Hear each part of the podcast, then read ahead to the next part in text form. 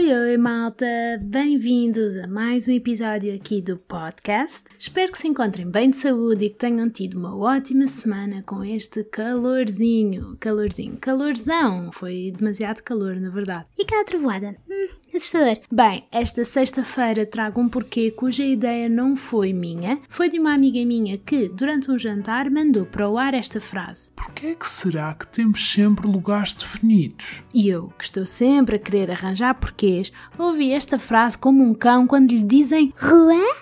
Vamos à rua? Portanto, sem mais demoras, o porquê desta semana é porque é que temos lugares definidos. Eu acho que a maioria de vós vai se identificar com este porquê, porque todos nós temos um lugar certo. É quase como uma verdade lá para Alice dentro da família. Já não é preciso dizer nada que toda a gente no nosso seio familiar sabe que aqueles são os nossos lugares estabelecidos. E que lugares são estes? Perguntam vós e muito bem. Eu digo-vos: o lugar à mesa, o lugar no carro, o lado da cama e até mesmo o lugar no sofá. No geral, não temos uma variedade muito grande de lugares marcados, mas temos os suficientes para fazer moça no nosso sistema nervoso quando alguém se senta no nosso lugar. É só a mim que isto acontece? Sou só eu que não sei como agir quando estou sentada noutro lugar à mesa, sem ser aquele a que me habituei durante toda a minha vida? Parece que não sei interagir com o resto das pessoas. Comer passa a não fazer sentido. Ok. Admito que estou a exagerar um pouco em prol da minha piada, mas vocês perceberam onde eu quero chegar. Pensando bem, percebo a fixação do Sheldon, não sei se o conhecem da teoria de Big Bang, pelo seu lugar. Sim, obviamente que ele tem um problema de obsessão, mas também ele está habituado ao benefício que o seu lugar lhe dá. Ele não está pronto para abdicar disso, tal como nós. Então, por que é que temos lugares definidos? Bem, isso parece-me lógico. É tudo uma questão de hábito e rotina. Dizem que se cria um hábito se fizermos determinada tarefa durante 21 dias seguidos. Por isso, só foi preciso sentarem-se no mesmo sítio durante 21 dias para começar a parecer estapafúrdio estar a trocar de lugar. Visto que passamos anos e anos a ser transportados pelos nossos pais no carro e durante pelo menos 12 anos vamos nos lugares de trás, criamos ali um hábito que é um pouco difícil de mudar. Obviamente que mais tarde, ir à frente é um lugar que conquistamos. Por um lado, porque já somos crescidos, e por outro, porque os nossos pais não são Uber. Mas se pensarem bem nisso, o lugar da frente não fica ao vosso lugar marcado.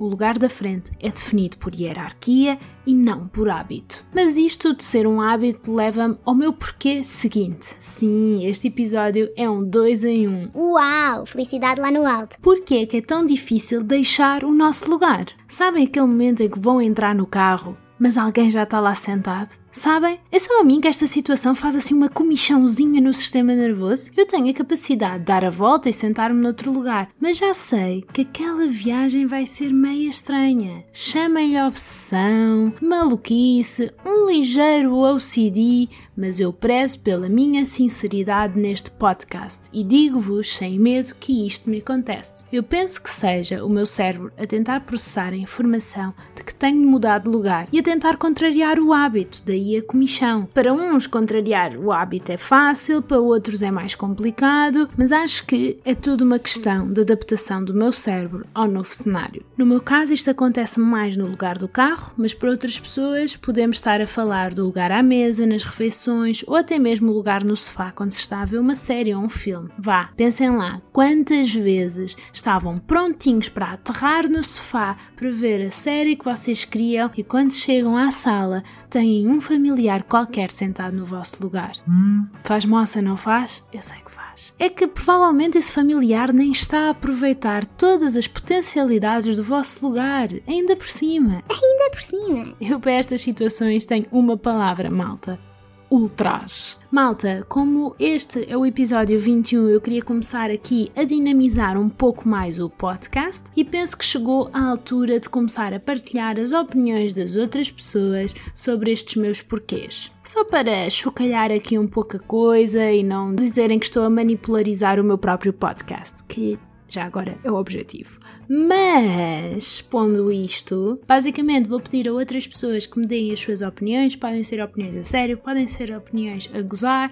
Vamos ver se eu convenço pessoas suficientes para participarem e darem a sua opinião. Portanto, vou passar a ter a rúbrica Sa, sa, sa, sa, sa, Inês, agora é minha vez. Portanto, hoje no Sai Inês, agora é a minha vez, temos Tiago, o meu irmão. Tiago, diz-nos qual é a tua opinião? A razão é muito simples. Sempre que o nosso rabo se vai sentar num sítio novo, é um grande choque. E por isso desenvolveu o que eu gosto de chamar a memória rabal, que basicamente memoriza todas as novas cadeiras em que se senta. Assim, se voltares ao mesmo lugar, o teu rabo vai se querer sempre sentar numa memória que já tenha, ou seja, numa cadeira em que já se sentou antes. E pronto, é um bocadinho a tentar eh, ficar sempre na zona de conforto ou na cadeira de conforto. Bem, malta, espero que tenham gostado deste episódio, que partilhem com os vossos amigos, com a vossa família, com o cão, com o gato, com o periquito, com quem quiserem. E até ao próximo episódio, malta. Até lá, bye bye, vou-me divertir.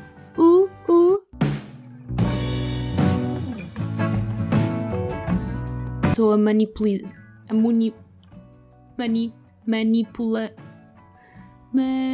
Manipularizar? Manipularizar.